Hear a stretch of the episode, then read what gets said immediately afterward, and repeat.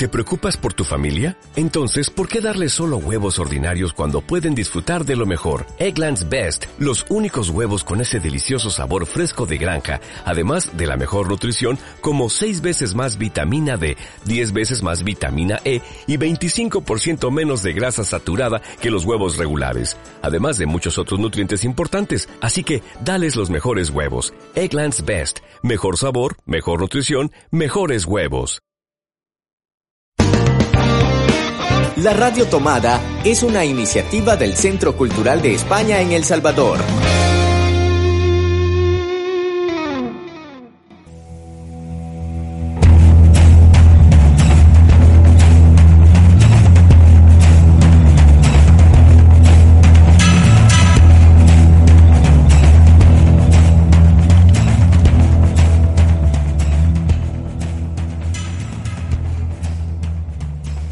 Buenos días, buenas tardes, buenas noches. Eh, otro programa más de Ayer te vi en Babilonia. Estamos en el mes de mayo. Esta es nuestra semana número 8 de la cuarentena y es por tanto nuestro octavo programa especial de canciones para un encierro y lecturas para la cuarentena. En este domingo de mayo seguimos celebrando a través de la programación del Centro Cultural y de la Radio Tomada el que fue el 3 de mayo, el Día Internacional de la Libertad de Prensa. Libertad de prensa que hoy es más necesaria que nunca en este mare magnum de redes sociales, de volatilidad y de fake news. Contar los tiempos que vivimos es importante y necesario, contarlos desde el análisis y la reflexión desde la inmediatez que requieren las noticias, pero también desde la calma que necesita un análisis de fondo. Por eso todo el mes de mayo el Centro Cultural dedica su programación a hacer visible la relevancia e importancia del periodismo. Eh, y siempre lo hacemos también eh, colaborando y apoyando eh, al Faro, que cada mes de mayo celebra el foro y por eso hoy tenemos un invitado eh, a quien ayer te vi en Babilonia, que es amigo, que es colaborador, que es periodista y que se trata de José Luis Sanz, director del Faro. ¿Qué tal, José Luis? ¿Cómo estás? Muchas gracias por la invitación.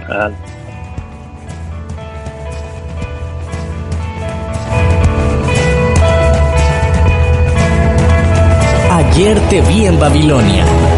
Un programa de libros y discos. Un programa para soñar entre palabras y páginas de papel. Un espacio para sumergirnos entre canciones, notas y poemas. Un espacio para pararlo todo y disfrutar del placer de la literatura. Ayer te vi en Babilonia.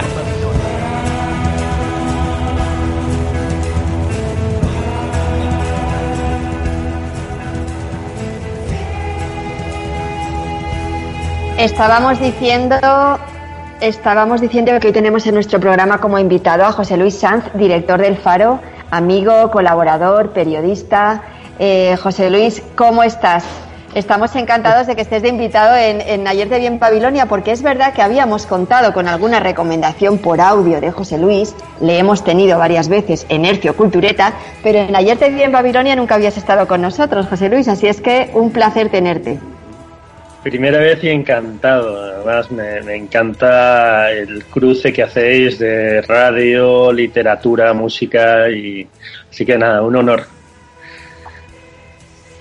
Pues eso es de lo que vamos a hablar sobre todo, de muchos libros algo de música también y de periodismo en este caso, porque además eh, vamos a hablar de esos vínculos que existen claramente entre la literatura y el periodismo. Pero antes, por supuesto, no puedo dejar de, de presentar a los que hacemos cada semana este programa, Marvin Siliezar, y a los mandos técnicos. Marvin, por favor, mándanos un saludito. Les envío un saludo con mucho cariño, con mucho calor y con mucha fuerza a todos y a todas quienes escuchan Ayer te vi en Babilonia, este programa de libros y discos del Centro Cultural de España en El Salvador para la Radio Tomada que cariñosamente hacemos junto a Eloísa, junto a Ligia y junto al gran equipo que conformamos la familia del Centro Cultural de España en El Salvador. Pues ahí nos presentó Marvin, también Alicia, nuestra tercera pata del programa, que hoy no está en directo con nosotros, pero por supuesto va a estar pendiente y nos va a enviar la recomendación de la mediateca como cada semana. Y José Luis, ya un poco para ir entrando en materia, Eh, Ayer te vi en Babilonia, como sabes, es nuestro programa de libros y discos. Y siempre que tenemos un invitado, empezamos con la misma pregunta. Háblanos de un libro favorito tuyo. Eh, puede ser el libro favorito de tu vida, el primer libro que leíste y te emocionó, o a lo mejor el que estás leyendo ahora y quieres compartir con nuestros radioyentes. ¿De qué libro nos quieres hablar? A, ver, eh, siempre para estas cosas de, los top five, eh, como en alta fidelidad, en la, mítica película de culto, sabéis que el, protagonista siempre está constantemente haciendo top five de todo en la vida. Yo soy un desastre para eso. Siempre me trabo, me vienen, se me cruzan las ideas, me hago un nudo. Eh, eh, y, además, quizá a lo mejor es, voy a justificarme un poco porque no veo la vida de manera jerárquica, ¿no? en términos de rankings. Siempre me resulta muy difícil. Me parece que todo interconecta con todo. pero pero bueno, si hablamos de libros, por ejemplo, uno que estoy terminando de leer eh, porque lo he dejado estos últimos dos meses un poco a medias y, estoy volviendo a ratos para, para terminarlo, es eh, Teoría de la Gravedad de Leila Guerriero. Eh, es es una recopilación de columnas de, Leila, además así cruzamos de nuevo el periodismo y la literatura.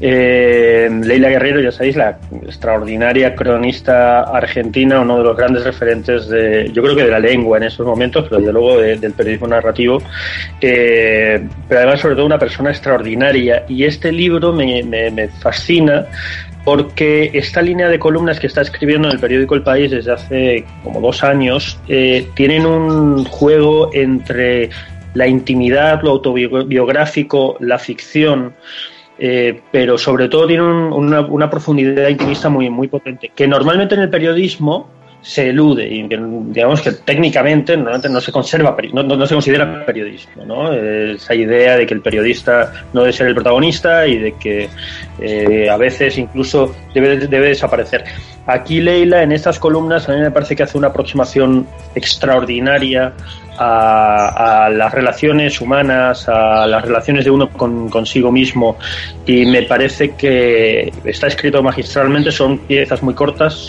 eh, son un viaje a Leila, pero son un viaje a uno mismo siempre y, en estos días de cuarentena eh, a mí es que yo estoy como muy obsesionado, como mucha gente, con el tema del contacto, de lo humano, ¿no? de cómo reconfiguramos y cómo lo preservamos. Eh, y me parece que en, medio del confinamiento lo íntimo, lo íntimo es muy importante. Pues José Luis, ya tenemos ganas de que nos compartas o nos leas un fragmento de ese libro que tiene que ser, eh, además me gusta, precisamente has elegido un libro que es un cruce ¿no? entre literatura y periodismo, que es mucho de lo que vamos a ir hablando en este programa de hoy. Eh, ¿Has elegido un párrafo, un fragmento del libro para compartir con nosotros? Y con todos los oyentes, por supuesto. Son, son textos cortos, eh, no sé si ver uno que es como una página será, demasiado largo, pero, pero este se llama y, y aquí Leila escribe Nunca fue lo que quería hacer, escribir, escribir, pero no como se hacía para vivir de él. Transcurría con una asfixia extraña, a empellones de euforia y de sazón. Una mañana toda la oscuridad se había esfumado y a la siguiente estaba otra vez en medio de un valle de sombra de muerte. No tenía a nadie que me dijera lo único que a veces hace falta escuchar, esa frase mentirosa que reza todo va a estar bien. Vagaba eh, por una ciudad inmensa, ajena, cantando a gritos una canción de los héroes del silencio, tanto vagar para no conservar nunca nada, frenética y cardinalmente triste. Noches en las discos y los bares, mientras anotaba números de teléfono en mi camiseta, sudada de tanto bailar, pensaba una y otra vez, ¿todo esto para qué? Brillaba con fulgor carbónico, un tren lanzado a toda velocidad hacia el fondo del fin de la noche, arañando entre, entre cenizas el rescoldo de luz de una brasa que decía, hay que seguir, algo sucederá.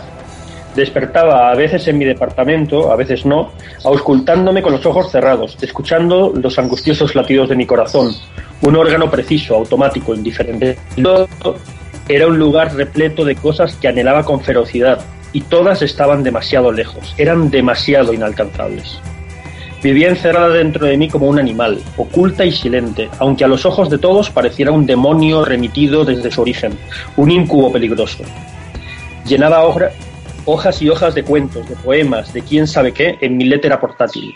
Escribía de tarde, de noche, de madrugada, sobre una mesa de pinos sin lustrar, mirando un paisaje de cemento desde un piso alto al que no llegaba nada que no fuera la atronadora indiferencia del mundo. Todo parecía vedado para siempre. Nunca fue peor que entonces. Tenía 19 años. El tiempo pasa, por suerte, y menos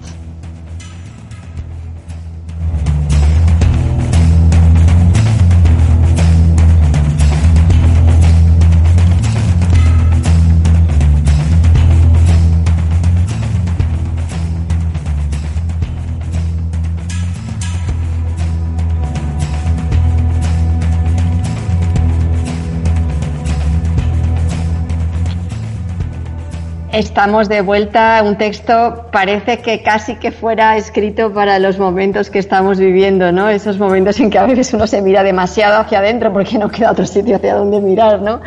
Y José Luis, me parece súper bonito el texto que has elegido de Laila y, además para justo abrir nuestras lecturas en el programa de hoy. Eh, también has elegido algunas canciones para acompañar estas lecturas y si te parece, te dejamos que presentes la primera canción que vamos a escuchar. Pues sí, y, un poco en la misma línea, ¿no? Eh, y tiene que ver, bueno, primero con, con, eh, el español, es decir, con el idioma español. A mí, por ejemplo, si, hablamos de, música que me ha marcado, me ha marcado mucho mucha música en inglés, no mucho rock en inglés, etcétera. Pero, pero hay momentos en los que en realidad lo que necesitas es, volver a las palabras, no solo a la música, sino a las palabras. Y, ahí lógicamente está la música en español. Y en mi caso. Y, y, en esa misma línea del contacto. Eh, hay una canción que a la que vuelvo repetidas eh, constantemente estos, estos últimos años de, de un artista que me parece extraordinario, Jorge Drexler, desde uruguayo, residente en Madrid desde hace mucho tiempo, que es una conexión además transatlántica, eh, es un iberoamericano pleno, por así decirlo, eh, pero que me parece que de nuevo tiene una mirada única. O sea, lo alucinante de Drexler es cómo a partir de un detalle es capaz de, penetrarte hasta adentro y de construir mundos y relaciones. ¿no? Me, parece que en ese sentido eh, su, trabajo ah, es, muy hermoso en muchos aspectos. Y esa canción la canta con, eh, lo voy a pronunciar, Mon Laferne, que es eh, esta cantante extraordinaria también chilena, y se llama Asilo. Y me parece que, que de nuevo, en este juego de espacios en los que estamos, ¿no? Tratando de trascender al, encierro, eh, estando en el lugar en el que se supone que estamos normalmente o que asociamos con estar más seguros, pero en medio de sentirnos profundamente inseguros. Y yo creo que ese espacio de comodidad que se supone que debería ser la casa, por lo menos para los que la tenemos y para los que la tenemos eh, desde el privilegio, pues eh, se supone que es nuestro espacio de asilo, pero en realidad siempre estamos buscando de otra forma y en el contacto y en las otras personas ese espacio, ¿no? Que no es, que no es el físico, que es, que es algo más. Entonces esta canción se llama eso, asilo.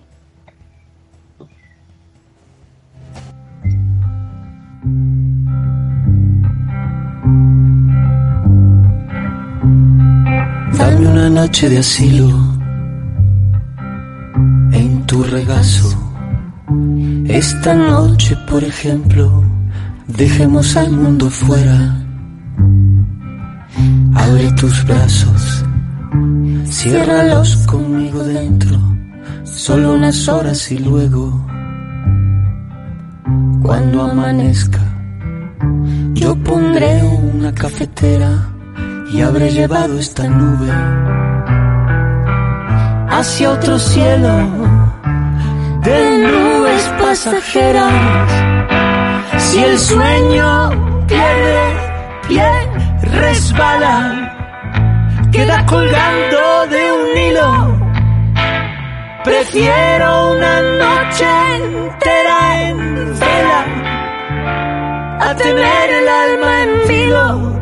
Dame una noche de asilo.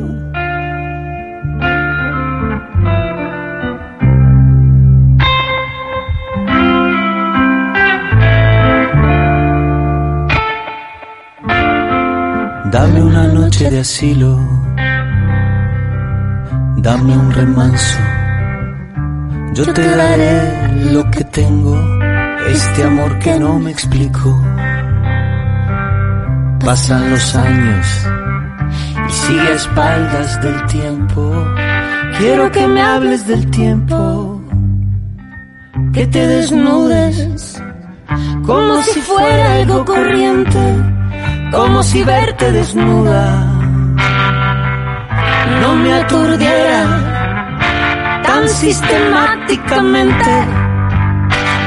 Tu piel me sea desconocida, me deje siempre intranquilo. Prefiero lamer después mis heridas a que tu amor pierda filo. Dame una noche de asilo. Dame una noche de asilo. Dame una noche de asilo. Ayer te vi en Babilonia. Dame una noche de asilo. Dame una noche de asilo. Dame una noche de asilo.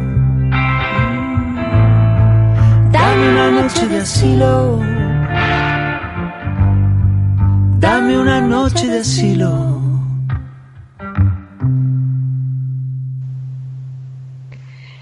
Cada año, el 3 de mayo es una fecha en la que se celebran los principios fundamentales de la libertad de prensa. Esta fecha brinda la oportunidad de evaluar la libertad de prensa a nivel mundial, de defender los medios de comunicación de los ataques sobre su independencia, así como rendir homenaje a los periodistas que han perdido sus vidas en el ejercicio de su profesión. José Luis, yo creo que esta crisis mundial que estamos viviendo, esta epidemia, pandemia, eh, eh, hace que la prensa y los periodistas seáis más importantes que nunca, ¿no? Porque esto queremos que se recuerde y necesitamos que sea contado, ¿no? ¿Cómo veis la importancia de contar eh, y cómo os planteáis vuestro trabajo para contar lo que está pasando estos días? Bueno, primero desde, desde la responsabilidad, ¿no? Y desde esa certeza que, planteas, y es que que el periodismo es, es imprescindible, eh, sobre todo cuando más creen las sociedades que no lo necesitan. Digamos que, eh, de nuevo, un principio básico de la búsqueda de conocimiento es que parte de la conciencia de la ignorancia. Eh, hay algo peor que la ignorancia, que es no, no, no ser consciente de ella. Eh, y eso lo digo sin ningún ánimo de superioridad, o sea, lo, lo digo de, de, desde la conciencia de, la humildad que debemos tener todos en nuestra relación con algo que nos supera, que es la realidad. Y sobre todo esta realidad.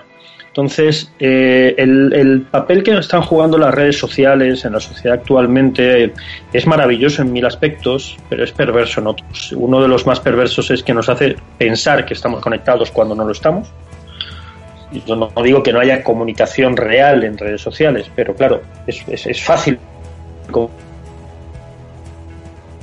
Y, y, también tener mucha comunicación vacía, mucha conexión vacía a través de redes sociales.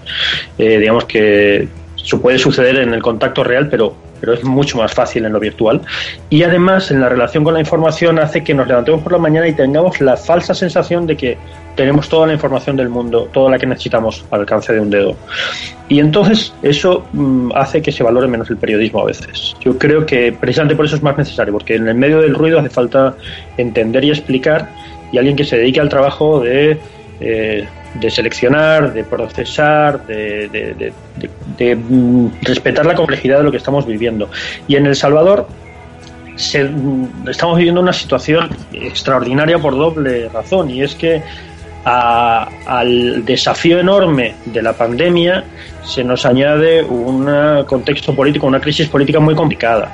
Y eso hace además que cuando deberíamos estar contando, creo yo, y a mí me gustaría que en el Faro estuviéramos dedicando todo el tiempo, todos nuestros recursos, que no son muchos, a entender desde el punto de vista de la ciencia lo que está sucediendo, desde el punto de vista de la sociología, de la psicología, de las emociones, de, nuestras relaciones, de cómo va a cambiar esto el mundo, de lo técnico, de las políticas públicas, de, las políticas de salud. Estamos teniendo que dedicar muchísimo tiempo a hablar del de la tensión política, de la confrontación, eh, del autoritarismo o de los gestos, de del defender derechos básicos. A mí eso me inquieta mucho, ¿no? Que, que no podemos estar centrándonos en algo que tendría que ser el centro, porque hay algo que se está imponiendo a, esta realidad. Pero sí, sí, bueno, mm, y luego hay otro elemento, y es que cuando la gente no, no está en el mismo espacio físico, cuando la gente no tiene acceso a ver lo que está pasando en las calles, la labor de periodismo creo que es doblemente importante, porque somos de los pocos que tenemos la posibilidad, de hecho la, la autorización, para ir a donde están sucediendo las cosas. Entonces, eh, con gente más aislada, yo creo que el periodismo, con una sociedad más aislada, más desconectada físicamente, el periodismo es más importante todavía. Eh, es todo un desafío. Eh, hay mucho que contar y, bueno, y energías limitadas, capacidades limitadas. Pero, pero sí, yo creo que es muy importante.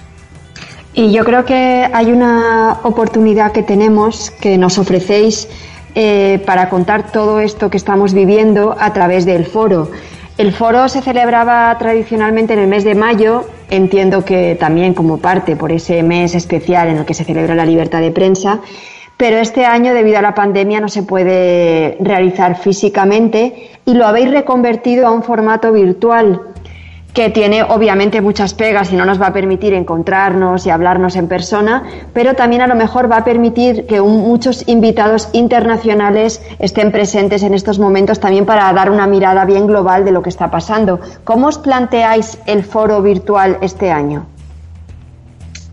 Pues nos lo planteamos eh, desde la tristeza, de nuevo, de no poder vernos y abrazarnos con, amigos, colegas eh, de toda la región, a veces de todo el continente, y con, y con nuestros lectores, y con aliados y cómplices como vosotros, ¿no? que nos reunimos en, en esas conferencias, en esos foros, en esos talleres, pero que, que, hay un componente de reunión que yo creo que emocionalmente es muy fuerte, ¿no? y esa idea de pertenecer y de estar juntos en, la construcción de algo desde la diversidad el foro yo creo que es eh, que, logra o hasta el momento ha logrado eh, generarlo, ¿no? esa sensación y a mí eso me maravilla pero también desde la, claridad de que la conversación es más importante que nunca y de que efectivamente, como dices, tenemos que hacer de esto una oportunidad, una oportunidad para tener a gente que a lo mejor no podía venir al foro este año. El foro iba a ser del 11 al 16 de mayo eh, y lo que hemos hecho ha sido, como me dijo alguien, desplegarlo. Eh, ¿no? Lo hemos desplegado eh, a lo largo del resto del año y vamos a tener actividades todos los meses, tres, cuatro actividades cada mes, con invitados creo que de primer, de primer nivel. Este lunes pasado inauguramos, como sabéis, con una entrevista al actor mexicano Diego Luna, que, que, iba a venir a San Salvador eh, para acompañarnos, pero que lógicamente eh, por la pandemia no puede hacerlo y, vamos a seguir pues hablando. El día 21 tenemos un, conversatorio extraordinario para hablar de ciencia y de y del aspecto clínico y, técnico de, la pandemia. Eh, luego tenemos el día 28 otro que hemos llamado pandemia cómo informar sin alarmar que es precisamente para hablar de periodismo y de y de la responsabilidad que tenemos los medios de comunicación en ese contexto, todo con, con científicos eh, latinoamericanos a nivel internacional, con una proyección internacional extraordinaria, eh, gente del Imperial College en Londres, eh, investigadores que están trabajando en el desarrollo de la vacuna, con con periodistas de diferentes medios de, comunicación del mundo para, para, hablar de cómo se enfrenta ese desafío. Y luego durante el año va a haber música, tenemos un recorrido por la música afro-centroamericana que a mí me ilusiona muchísimo, con un nivel impresionante de músicos y de músicas. Eh, vamos a, a hablar de política, vamos a tener, a hablar de ilustración, vamos a hablar de salud mental y, aspiramos a que, a, que, a que efectivamente esto sea una fiesta que nos dure todo el año. Apunto un detalle y es que la razón para que sea en mayo, aunque efectivamente coincide con el día de, con el mes del Día de la Libertad de Expresión, es que el 15, este viernes 15, el Faro cumple 22 años. Eh, que se dice pronto, 22 añitos ya en, en Internet eh, nos vamos haciendo mayores. Pues sí, de hecho celebramos los 20 años juntos porque el Centro Cultural cumple los años de la mano del Faro un mes después, en junio es nuestro caso, que también es una fecha simbólica porque en realidad se, se venían meses trabajando, pero bueno, se puso esa fecha simbólica con el primer acto un poco grande que se hizo en el Centro Cultural, así que ahí vamos cumpliendo años de la mano. Y José Luis... Pública que a pesar de los desafíos que plantea esta, esta pandemia, eh, pues, eh, vamos a, ver cómo hacemos para que siga avanzando eh, y ahí estamos ya terminando el, próximo número. Eh, sí, yo creo que ya, ya podemos contar que en junio se presenta el, el, primer número de la segunda etapa de Impúdica, ¿no? Podemos decirlo así. Exacto, exacto. O sea que vamos a estar eh, esa celebración de, de, 20 años que hicimos juntos, yo creo que va a vivir muchos. Sí, se va a ir alargando en el tiempo. Y José Luis, una última pregunta antes de la siguiente pausa musical. Eh, yo tengo aquí mi, mi, libro seleccionado que tiene que ver mucho, estaba justo al, saber, bueno, al, pensar este programa, aquí vamos a hablar contigo de periodismo y literatura, creo que ha habido grandes eh, periodistas que han sido grandes escritores y lo mismo, grandes escritores que han sido grandes periodistas, ¿no? Eh, en mi caso, el libro que he elegido creo que es así, o sea, Stephen Zweig, El mundo de ayer, para mí me parece como una joya de libro que nos ayuda muchísimo y que nos da una mirada bien desde el centro, desde el ombligo eh, de la historia de la Europa del siglo XX, ¿no? De, las dos guerras desoladoras que él vivió en primera persona y que luego lo cuenta de una manera tan emocionante y tan especial. ¿no? Eh, no sé si cuál es la siguiente lectura que has elegido, no sé cómo ves tú esa relación eh, muchas veces tan cercana de periodismo y literatura, ¿no? de grandes periodistas que han sido grandes escritores y al revés y viceversa. A ver, yo creo que es una relación eh, orgánica y que, además tiene que desafiar los límites que tiene por naturaleza cada uno de los espacios. Es decir, bueno, yo, soy, yo soy de una generación, porque esto, esto de, las, de las tipificaciones cambia, ¿no? Pero yo soy de, de una generación en la que todavía te enseñaban el periodismo como parte, mm, como un género literario. Eh, y no me parece mal, me parece que mm, en realidad la realidad se cuenta de muchas maneras dependiendo de por qué puerta entres y por qué ventana salgas. Eh, y, hay, muchas formas eh, de, tratar de ordenar y dar sentido a la vida. Yo creo que esa, es una. claro, pero normalmente cuando se habla de literatura se piensa en que es un camino que arranca desde la ficción, ¿no? desde lo íntimo, no desde lo social y desde desde la expresión, no, no necesariamente desde la descripción o del retrato de la realidad, y está muy profundamente asociado, digamos, a la, idea de ficción, que es esa línea eh, infranqueable para el periodismo. Pero por otro lado, al mismo tiempo, eh, el periodismo, digamos, su, como decíamos cuando, cuando decía cuando hablaba de, este libro de Leila, tiene siempre como esa barrera eh, o ese precipicio con el que tiene una relación amor-odio que es lo personal, lo íntimo, lo, más humano. ¿no? Parece que el periodismo se siente más cómodo en ese espacio seguro de describir los hechos y los hechos de los otros y cuando entramos en el terreno de las emociones y ya no digamos de las emociones de los otros pero también de las personas pues eh, hay un espacio híbrido que es muy complicado y que se encuentran claramente en la crónica pero pero que es un, es, es, un, es un terreno que como todos los, los, los, las, todas las zonas de grises, pues hay a quien le da mucho miedo. A mí me parece un espacio fascinante. Eh, por eso me parecen interesantes además algunos espacios de exploración que hay ahora respecto al periodismo y las emociones. Hablabas antes de nuestro amigo Pere, eh, Pere Ortín mm, todo este el alegato que está haciendo a favor del periodismo dada esta maravillosa provocación que está haciendo en estos últimos tiempos, en realidad lo que desafía es a, la obsesión de que el periodismo sea solo un tipo de mirada. Eh, y a mí eso me parece interesante. Los escritores eh, haciendo periodismo y los periodistas que se lanzan a la literatura, en el fondo están jugando, aunque aunque aunque jueguen a, aunque presuman de, mantener la frontera muy marcada en el fondo personalmente están ese tránsito siempre hace que tú que tú cambies, ¿no? Y a mí me parece que algunos de los, principales grandes escritores, escritoras, en realidad eh, están hablando de la realidad o están buscando la realidad eh, a través de la literatura y que un periodismo que no tenga una conexión profunda con lo humano no puede ser gran periodismo. Por eso yo creo que hay algunos grandes periodistas que son escritores, porque de alguna manera el periodismo se te queda corto para toda la humanidad que quieres contar. Y algunos escritores eh, han hecho gran periodismo porque, porque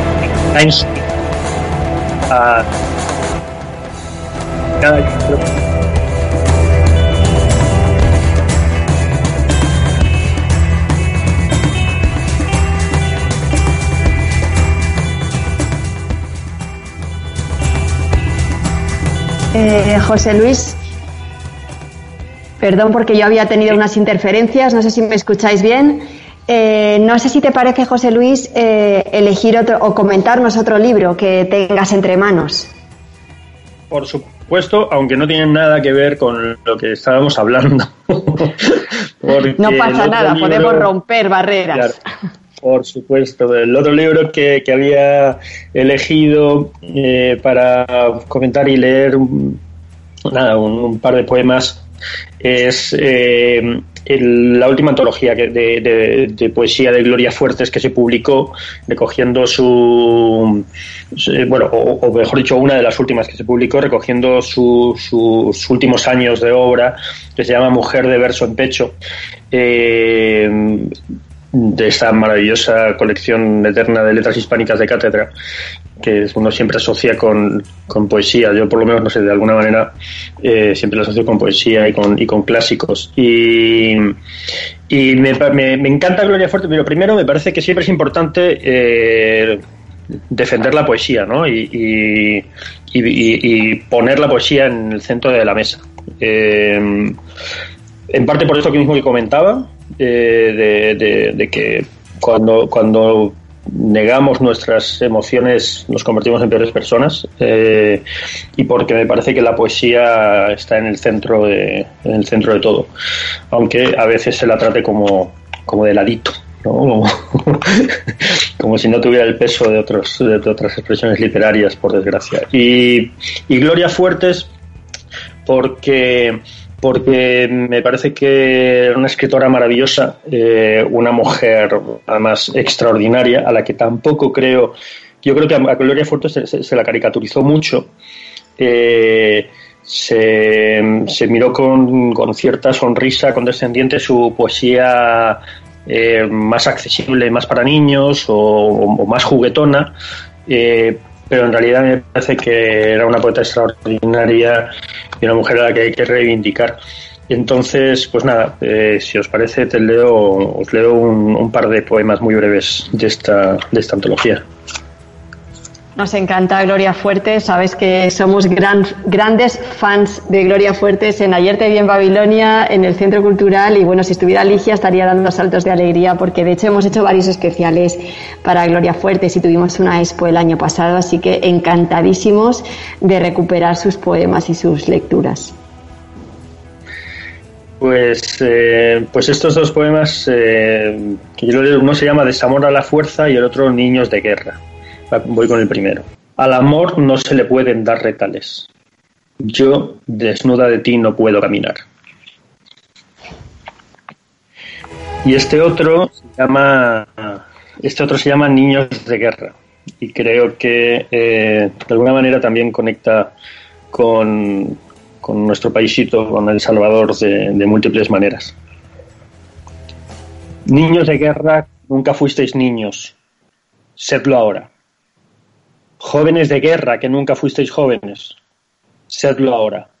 Hombres de guerra que hicisteis la guerra y nunca fuisteis hombres, ojalá os atosigue el pasado. Maravillosa, maravillosa Gloria Fuerte, siempre, la verdad, una, una elección que nos encanta, José Luis. Y podemos aprovechar, ya que sabemos que Ligia es gran lectora de Gloria Fuertes para pasar ahora en un momento de descanso a la Mediateca Recomienda, nuestra recomendación semanal de libros de la biblioteca pero que hemos reconvertido en estos días de encierro y de cuarentena para que sean siempre lecturas que podéis leer desde, desde las redes sociales, desde Internet, desde el ordenador, desde la tablet, desde el ebook, cada uno el sistema que tenga de lectura online. Para estos días, nuestras recomendaciones tratamos de que siempre sean lecturas libres en las redes. La Mediateca Recomienda. Para la Mediateca Recomienda de esta semana, continuamos con libros escritos por periodistas y este es el caso del escritor peruano Mario Vargas Llosa con su libro La ciudad y los perros. La ciudad y los perros, novela ambientada en el Colegio Militar Leoncio Prado. La novela nos narra de la historia de seis jóvenes que son compañeros de sección refleja una sociedad peruana con distintas clases sociales y sus distintos integrantes. Y voy a contarles un poco de sus argumentos. Un grupo de cadetes se organiza para robar un examen de química y Cava lo consigue, pero dejando como huella de su hurto un vidrio roto. El jaguar, líder del grupo llamado El Círculo, es el encargado de negociar las preguntas del examen y a las cuales se accede pagando de algún modo por ellas, ya sea con dinero y novelas entre otras formas. Alberto era quien pagaba en novelas por carácter de efectivo. Sin embargo, esta vez no logra conseguir las preguntas y al verse complicado en el examen, es intentado ayudar por el esclavo, quien se lanza, quien le lanza un papel. Sin embargo, el teniente encargado de vigilar los cadetes se percata del hecho y castiga a ambos, al primero quitándole el examen y al segundo consignándolo. Posteriormente, al descubrirse el robo, toda la sección es consignada indefinidamente hasta que se descubriese el autor de dicho acto. Arana, el esclavo, sabía quién había sido el autor del robo, pues dicha noche él se encontraba de imaginaria y había visto a Alcaba. Al verse desesperado por no salir en varias semanas y quererse ver a su enamorada, informa a un teniente sobre el autor y éste le concede el permiso para salir por ese día. Como consecuencia de esa confesión, Cava es encerrado en el calabozo. Alberto sabe que el esclavo ha sido el soplón. Una mañana de campaña, Arana muere de un disparo en la cabeza, al parecer por un error que él mismo cometió. Sin embargo, Alberto sospecha que el jaguar ha sido el asesino, por vengar la detención y posterior expulsión de Cava. Lo delata al teniente Gamboa, este intenta esclarecer la muerte del cadete, pero es detenido por las altas, altas autoridades militares para no provocar un escándalo.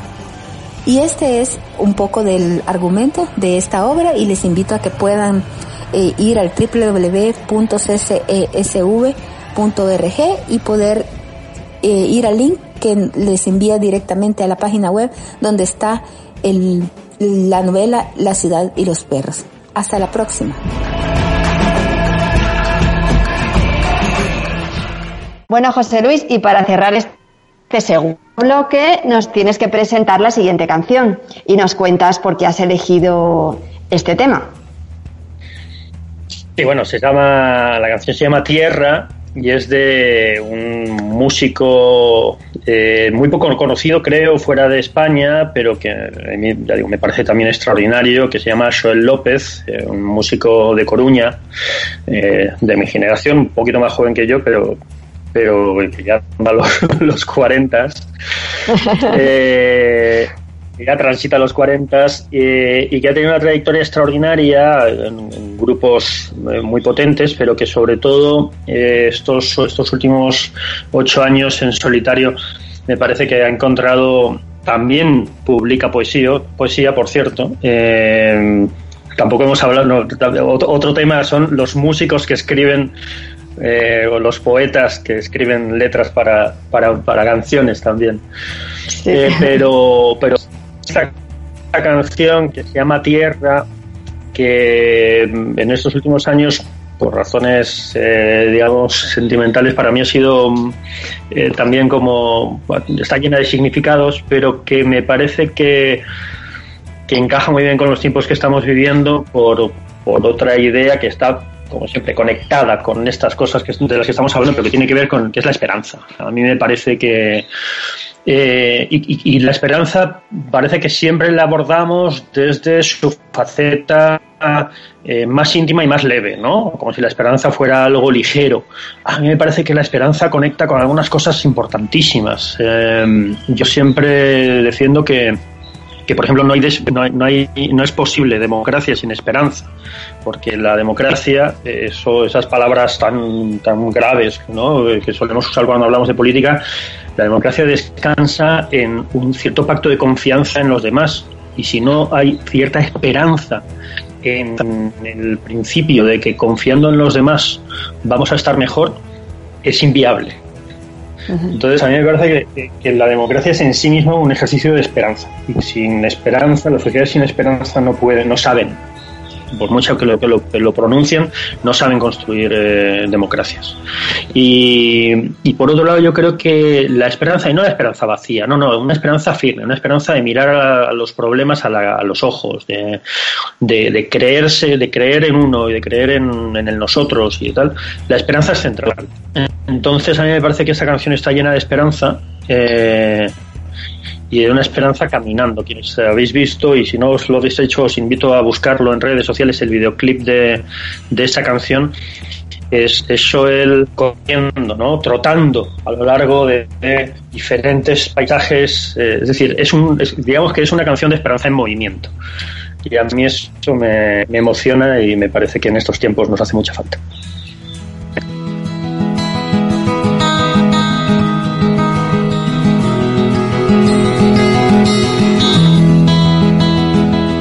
Yo soñaba cada día poder alcanzar la playa y ahora está tan cerca, casi ya la puedo leer y espero cada vez más próximo al final.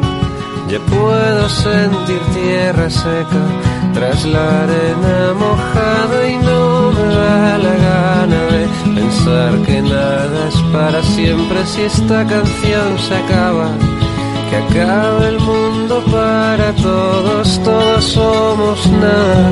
Sin las palabras dime qué nos queda. Y vuelven algunas rimas a mi mente cansada, partes de guiones que creía olvidadas, melodías que una vez pensé que iba a perder se tornan ahora bellas y valientes sinfonías. Y hace tiempo que yo ya me fui, yo siempre me estoy yendo, pero siempre estoy contigo, aunque a veces piensas que no hay nada cuando me quedo mirando, como si estuviera ausente, porque estoy viajando, no pienses que voy a perderme.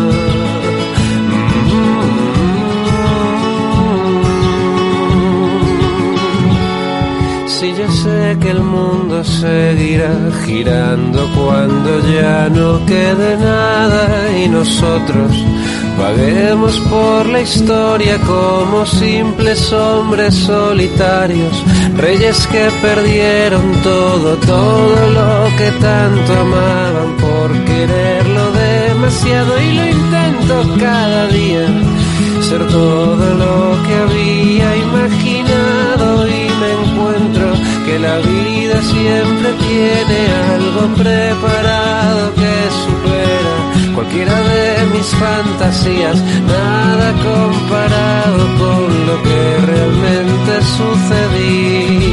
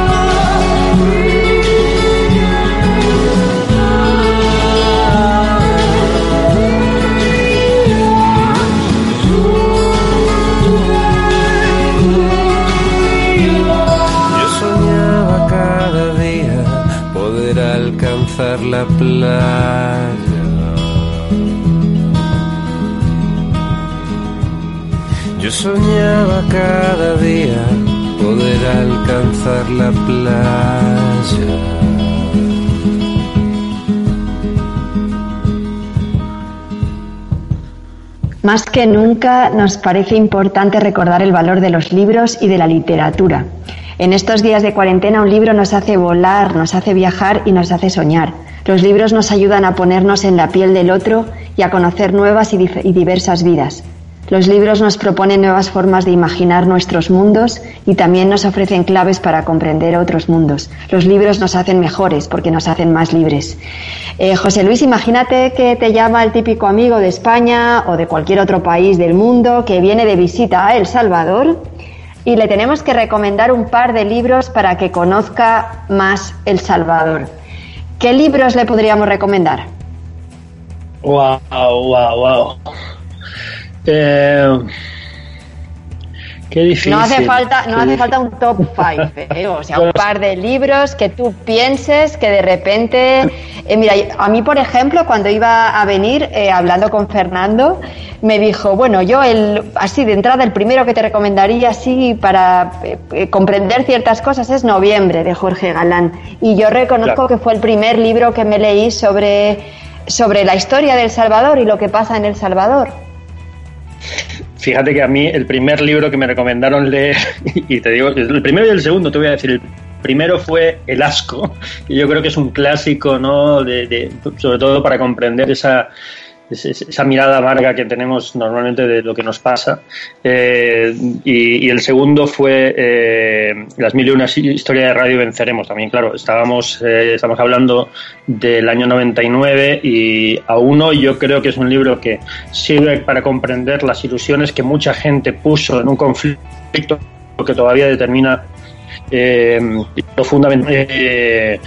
Mm, pero sobre todo, claro, imagínate, hace 20 21 años, pues eh, significaba más todavía, ¿no? Y determinaba más todavía lo que estaba pasando. en una aproximación a la guerra más emocional, evidentemente, de uno de los bandos, pero yo creo que, que bastante ilustrativo de, de, lo que sucede, de lo que sucedía y además a mí me encanta porque claro es la historia de una radio eh, más allá del componente político me parece que ese libro yo me parece que las mil y una historias de radio venceremos al margen de que no sea gran literatura, me parece que es un acercamiento emocional muy interesante y muy valioso y muy valioso al país.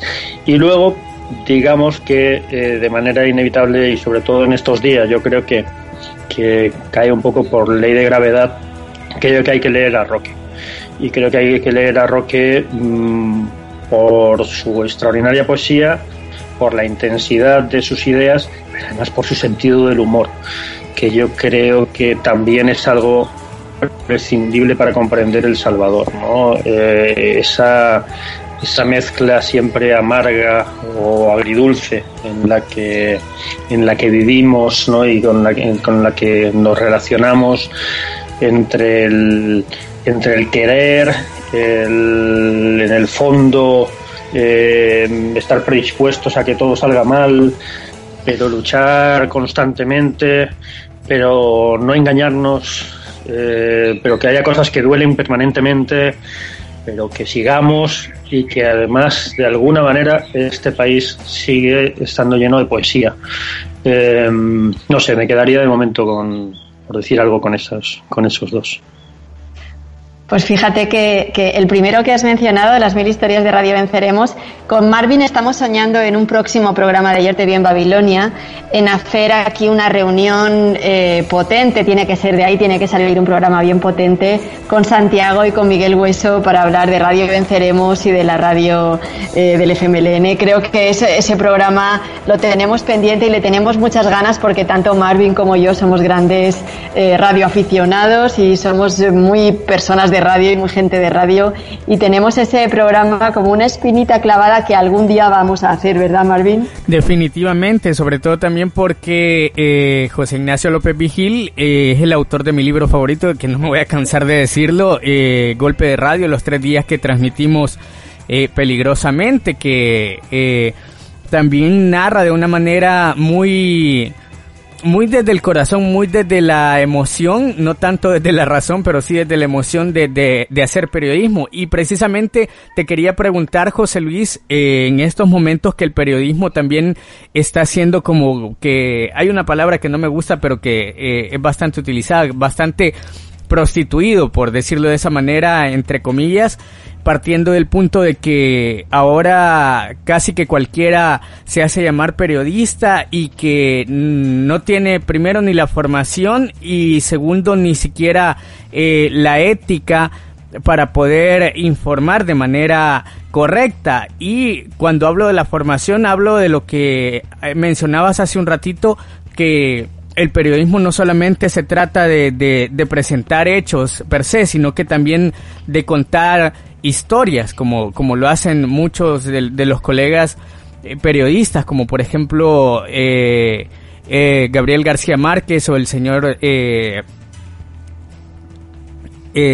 que, también es uno de mis autores favoritos, Salvador Salazar Arroyo, que también hicieron periodismo en su momento y que también se auxiliaron de la literatura para poder contar las historias.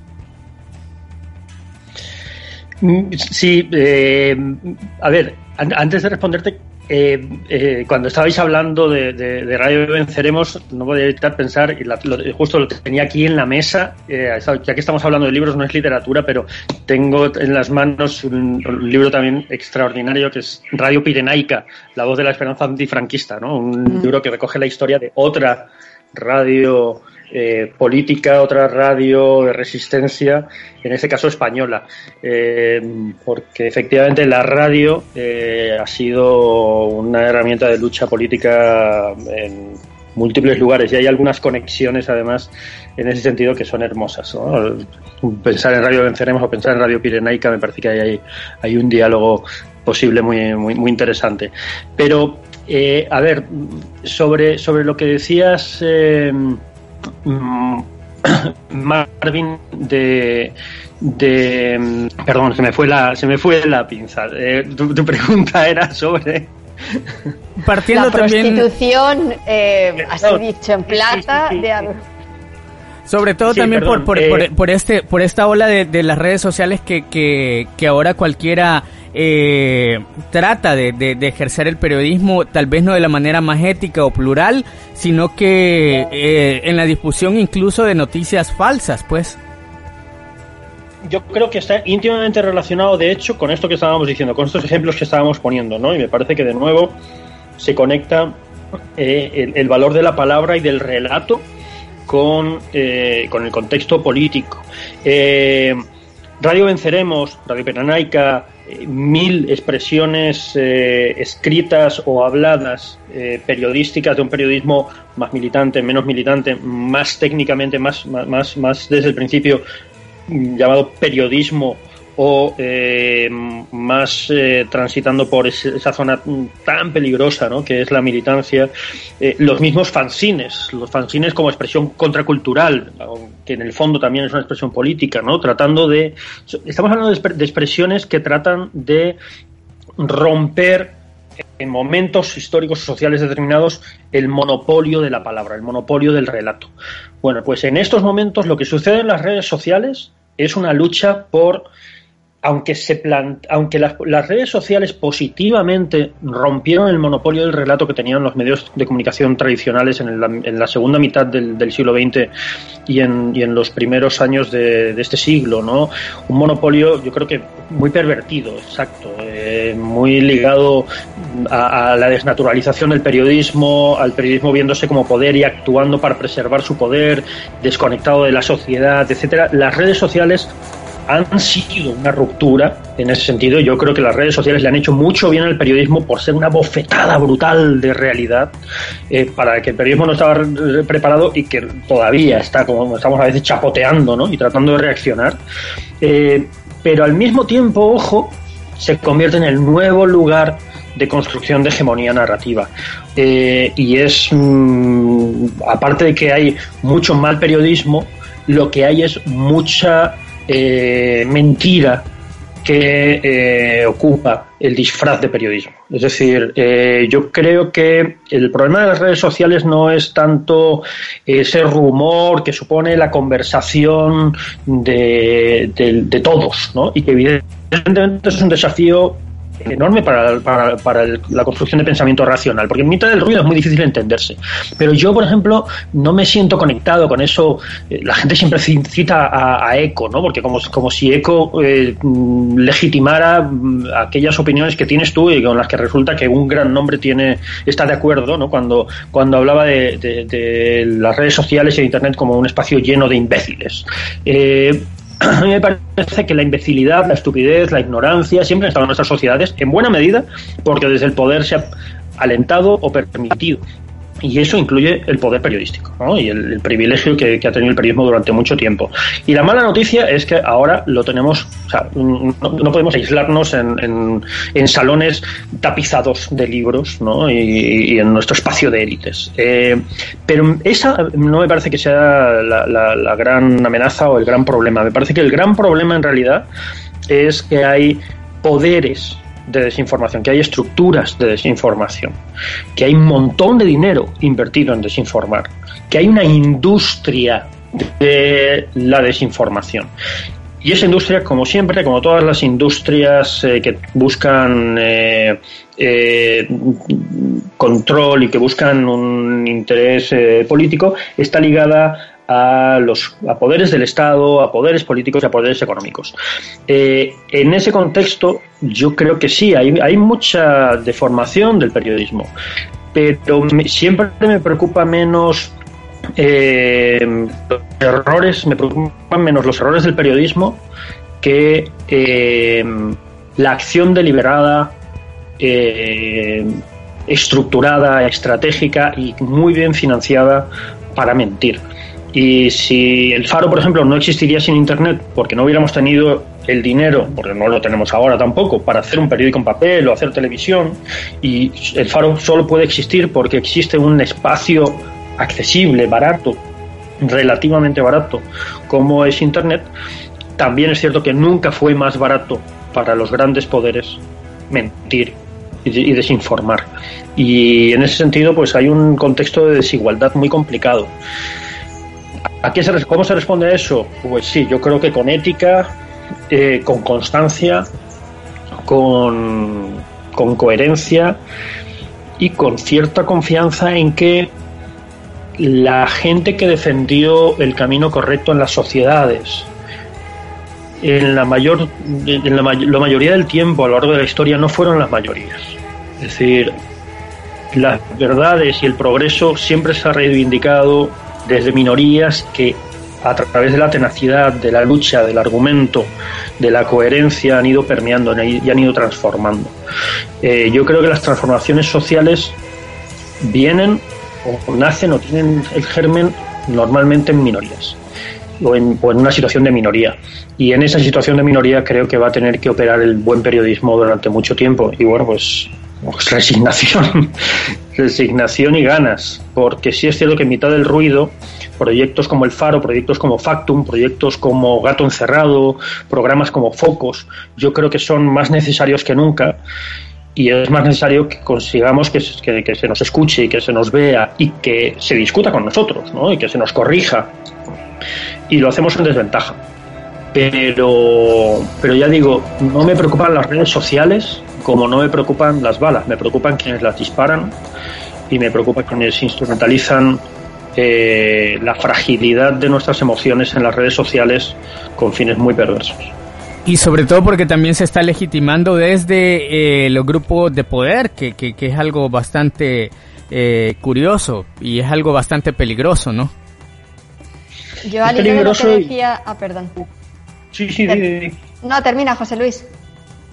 No, decía que, es peligroso y, algo desconcertante para, para alguien de mi generación que vivió, toda, vivió todavía un, tiempo en el que se pare, parecía que habíamos llegado a ciertos grandes consensos eh, políticos y sociales, no solo en, en, en, cada uno de los países, sino casi a escala, a escala global. ¿no? Eh, es muy desconcertante el descaro, el descaro de la mentira. Es decir, eh, hace apenas 20 años la mentira estaba mal vista y la mentira de alguna manera se ocultaba. Los políticos siempre han mentido, el poder siempre miente. Eh, no miente siempre, todo el tiempo, pero siempre miente. Eh, porque es una herramienta poderosa la mentira. Pero, pero antes ocultaba su mentira y reaccionaba con vergüenza a la mentira. Estamos en una época en la que alguien descubrió que en realidad esa barrera, esa, esa línea roja era solo simbólica y que una vez la rompes, eh, en la jungla de la desinformación, los más despiadados tienen más capacidad, más posibilidades de ganar. Eh, por lo menos en el corto plazo. Y entonces a mí lo lo más impresionante es ver en estos, en estos años a líderes políticos, a líderes que supone que tienen que ser inspiradores, mintiendo descaradamente a la, a la luz del día a una velocidad tremenda. O sea, el volumen de mentira es, es, impresionante. Y simplemente tratando de ocultar la mentira con nuevas mentiras o con ruido, ¿no? Es decir, las mentiras ya no se corrigen o se habla o, o se o se pide disculpas por ellas. Simplemente como si esto fuera una enorme alfombra debajo de la cual va la para que no haya posibilidad de detenerse. Eh, estamos en tiempos perversos, en tiempos muy duros, en tiempos crueles. Eh, yo sigo pensando que en el largo plazo prevalecerá lo mejor, o sea, lo bueno, pero, pero estamos en tiempos crueles. Como diría mi abuela, Dios te oiga, pero es verdad que son tiempos difíciles. Y el, el, el, escuchar lo que estabas explicando me ha hecho cambiar mi lectura, porque tenía un montón de libros que me había traído un poco para ir acompañando la conversación, pero ya no nos da tiempo a más, así que de todos los que había traído voy a dejarle el mundo de ayer de Stefan Zweig para otro día y sí que quería comentar un, libro que me parece que viene tan, tan, tan a cuento de todo lo que estaba ahora contando José Luis y hablando y lo que estábamos pensando y lo que preguntaba Marvin, ¿no? Tiempos recios de Mario Vargas Llosa. Eh, no sé si ya lo habéis leído, es una novela fácil de, de Vargas Llosa, pero que realmente es, es, es, muy triste y muy tenso y muy decepcionante eh, leer el primer capítulo, cómo narran la construcción de ese mito de, las, de la Centroamérica socialista y comunista y cómo desde Estados Unidos es importante que se vea que ahí se está construyendo una división de la Unión Soviética y que hay que destruirla y cómo se construye también a través de, entre otras cosas, los medios de comunicación, ¿no? Entonces, os voy a leer como do, dos fragmentos, dos trozos, dos párrafos del primer capítulo que me parecen espectaculares. Dice, durante el periodo, bueno, esto para situaros el primer capítulo se trata de una reunión del comité directivo de United Fruits Company en Estados Unidos. O sea, es una novela que trata sobre Centroamérica, pero empieza en una reunión de un comité de dirección de una empresa de plátanos. Dice, durante el periodo gubernamental de Juan José Arevalo, 1945-1950, comenzaron las alarmas. No porque al profesor Arevalo, que defendía un socialismo espiritual, confusamente idealista se hubiera metido contra la United Fruit, pero sin embargo hizo aprobar una ley del trabajo que permitía a los obreros y campesinos formar sindicatos o afiliarse a ellos, algo que en los dominios de la compañía no estaba permitido hasta entonces. Eso llegó a las orejas de Cemurra y de los otros directivos, y en una ascensión candente del directorio celebrada en Boston, se acordó que Edward Bernays viajaría a Guatemala para evaluar la situación y las perspectivas futuras y viera cuán peligrosas eran para la compañía las cosas que estaban ocurriendo allí, con el primer gobierno en la historia de ese país salido de unas elecciones realmente libres. Bernays pasó dos semanas en Guatemala, instalado en el, Hotel Palamerican en el centro de la ciudad. Y me voy un poquito más atrás y dice, se dan cuenta, ¿no es cierto? prosiguió después de una larga pausa. Algunos ejemplos. Arevalo ha aprobado una ley del trabajo que permite constituir sindicatos en las empresas y haciendas y autoriza a los trabajadores y campesinos a afiliarse a ellos. Ya ha dictado una ley antimonopolio calcada de la que existe en los Estados Unidos. Ya imaginan lo que significaría para la United Fruit la aplicación de semejante medida para garantizar la libre competencia. Si no la ruina, una seria caída de los beneficios.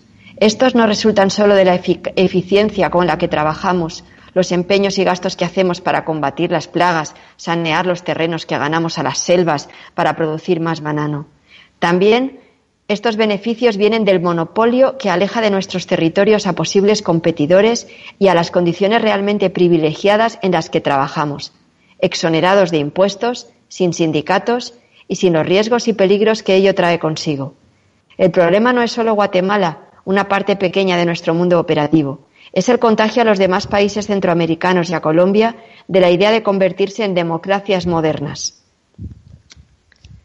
Por paradójico que les parezca, el, temor no es que llegue la democracia a, la United, a Centroamérica, sino que en Estados Unidos se sepa. El libro, no sé si lo han leído, lo recomiendo mucho, es un libro que se lee muy fácil y que nos da pie a entender la construcción de, las políticas y de los estados centroamericanos, ¿no? Entonces, bueno, con esta recomendación y dejando otras muchas en el tintero, vamos a ir cerrando el programa. José Luis y Marvin.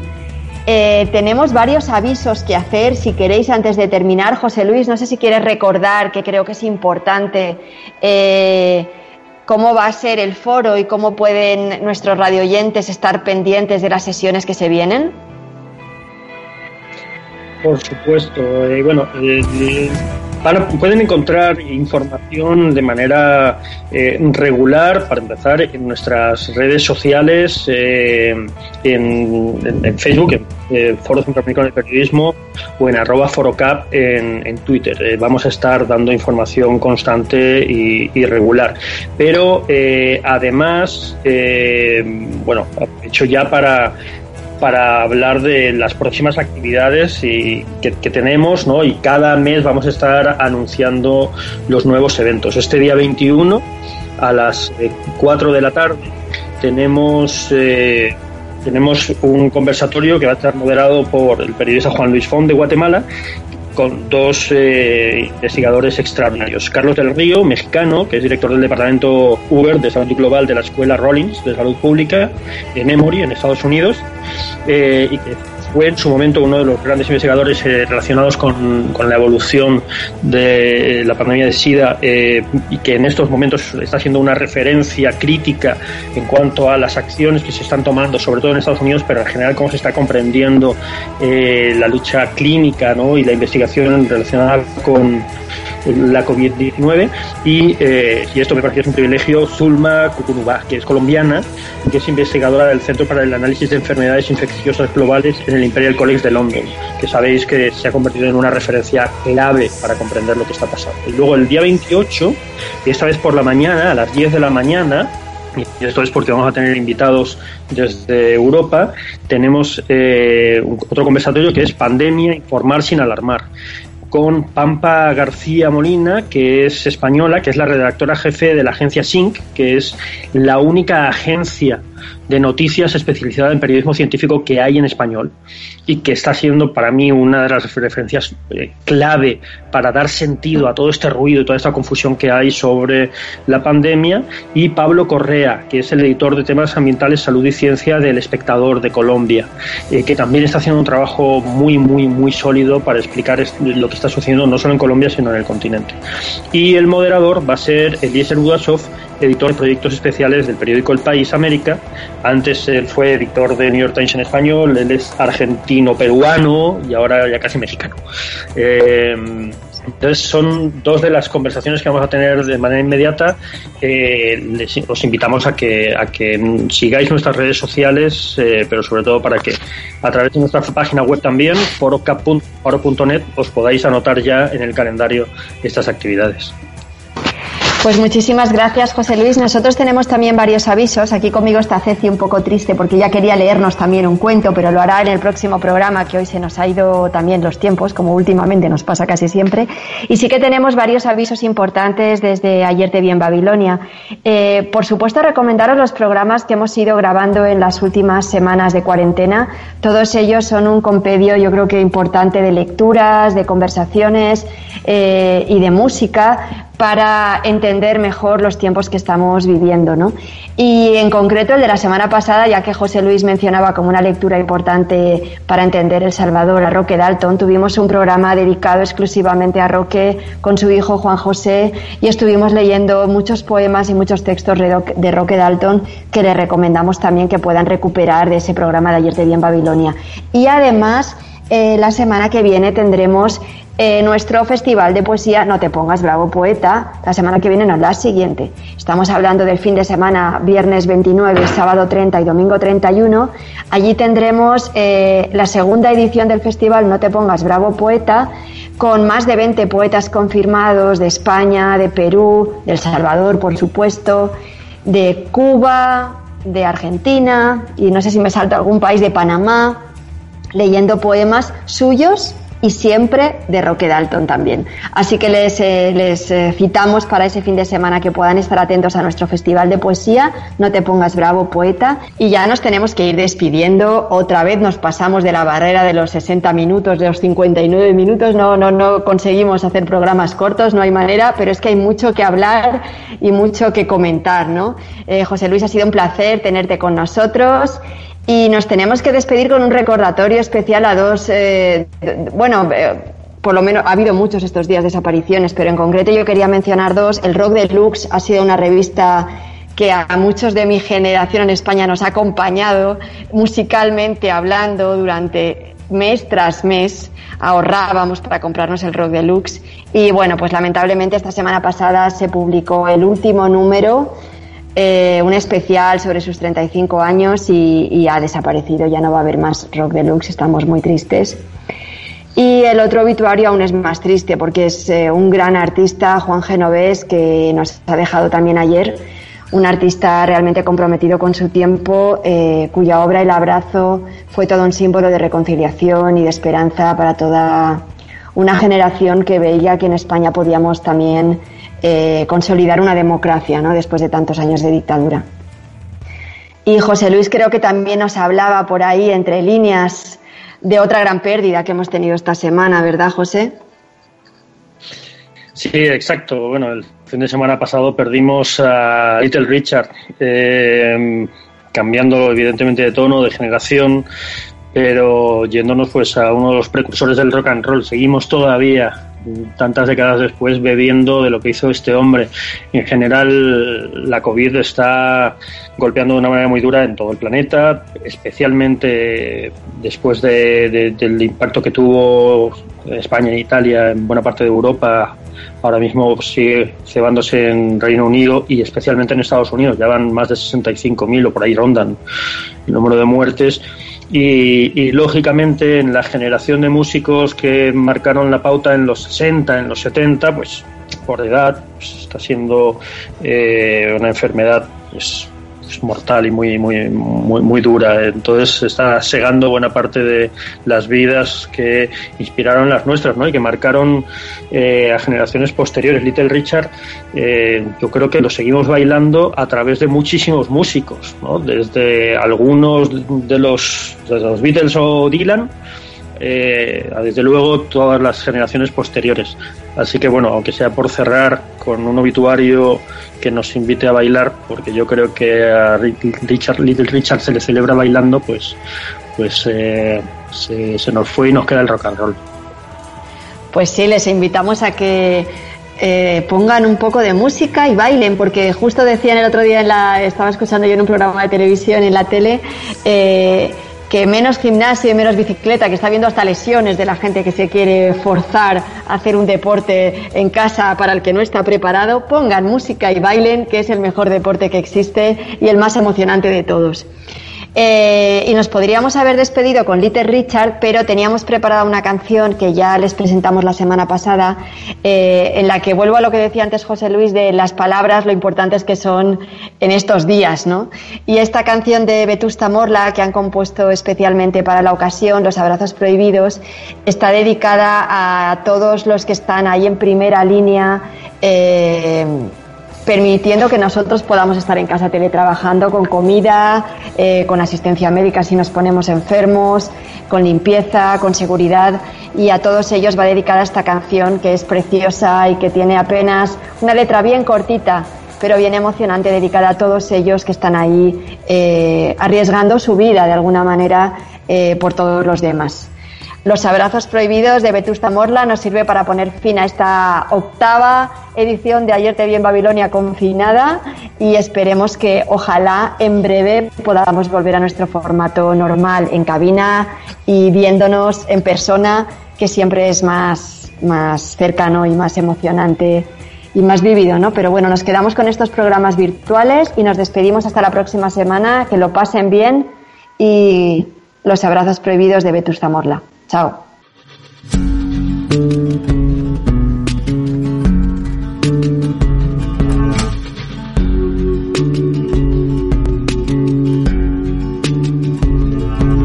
Por los ángeles de alas verdes de los quirófanos. Por los ángeles de alas blancas del hospital. Los que hacen del verbo cuidar su bandera y tu casa. Y luchan porque nadie muera en soledad. Por esas centinelas que no duermen. Para que el enfermo sueñe que va a despertar. sin temerle a su miedo y usando su piel como escudo, las camillas del peligro como un vas. Por los que hacen del trabajo sucio la labor más hermosa del mundo y pintan de azul la oscuridad.